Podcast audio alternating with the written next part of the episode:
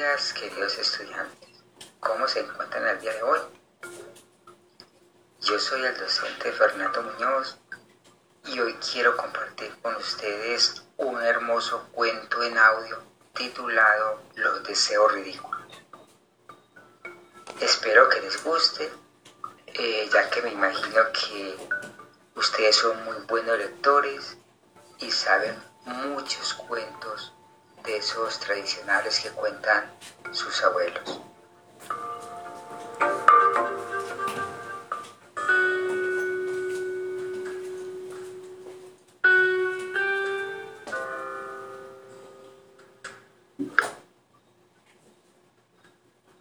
Recuerden niños que la lectura es muy importante en nuestra vida.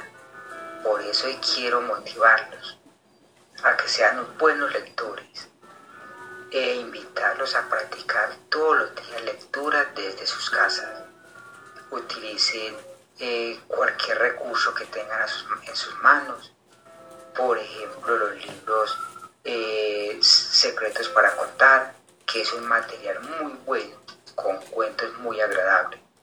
La idea es leer muy a menudo, porque si practicamos lectura vamos a mejorar en muchos aspectos.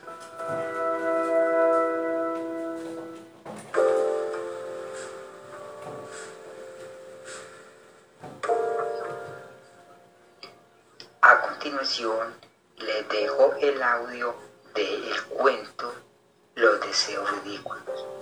Van a estar muy atentos para que al final podamos entablar un diálogo en torno a este cuento a través de un diálogo abierto y unas preguntas que nos van a llevar a reflexionar sobre aspectos positivos que podemos sacar de esta lectura.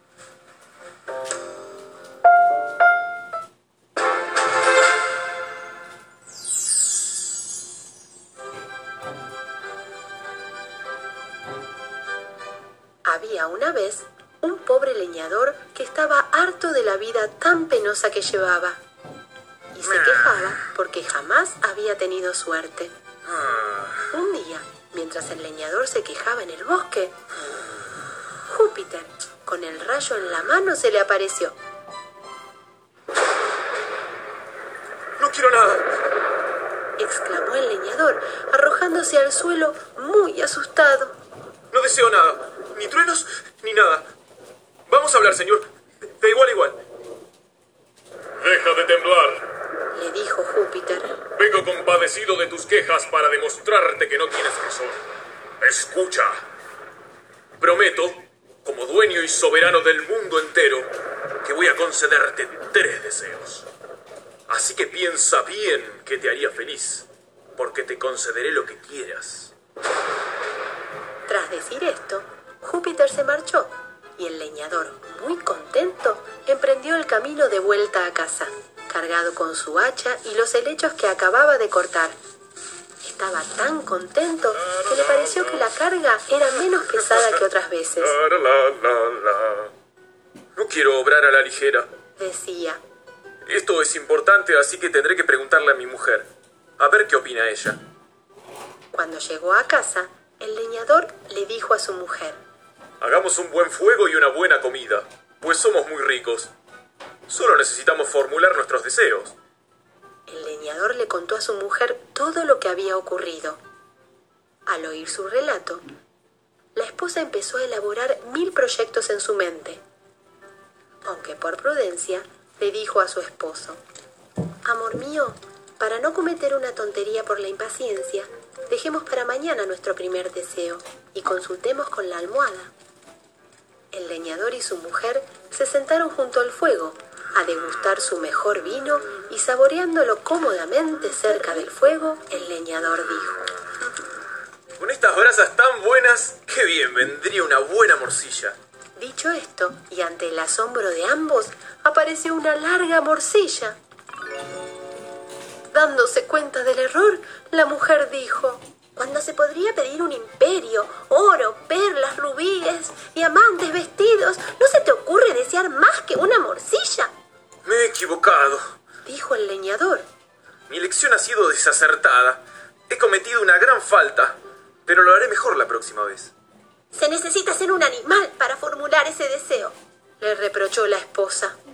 El esposo, muy enojado por las palabras de su esposa, no pudo evitar formular un deseo mudo. Maldita sea la morcilla. Ojalá se te quede pegada a la nariz. El pensamiento se hizo realidad. Y la morcilla quedó adherida a la nariz de la mujer, lo cual impedía a la señora hablar tranquilamente. ¡Ay, no! Al verla, el leñador pensó.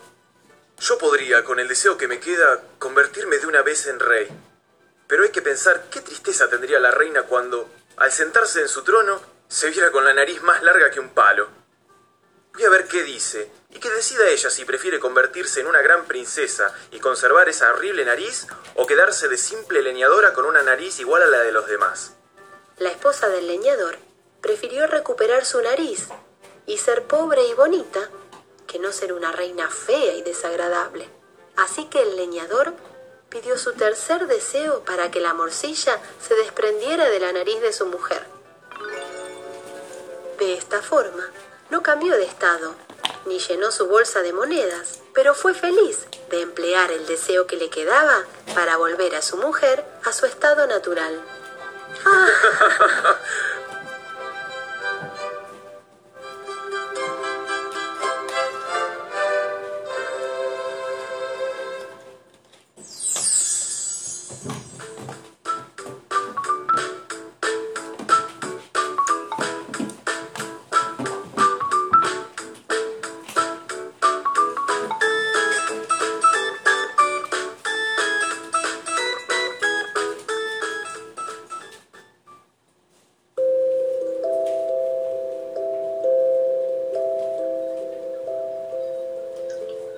Ya para finalizar, solo quiero agradecerles por haber, por haber estado atentos al desarrollo de esta actividad, deseándoles un resto de día muy feliz, recordándoles que la felicidad no solo depende del dinero y demás cosas materiales.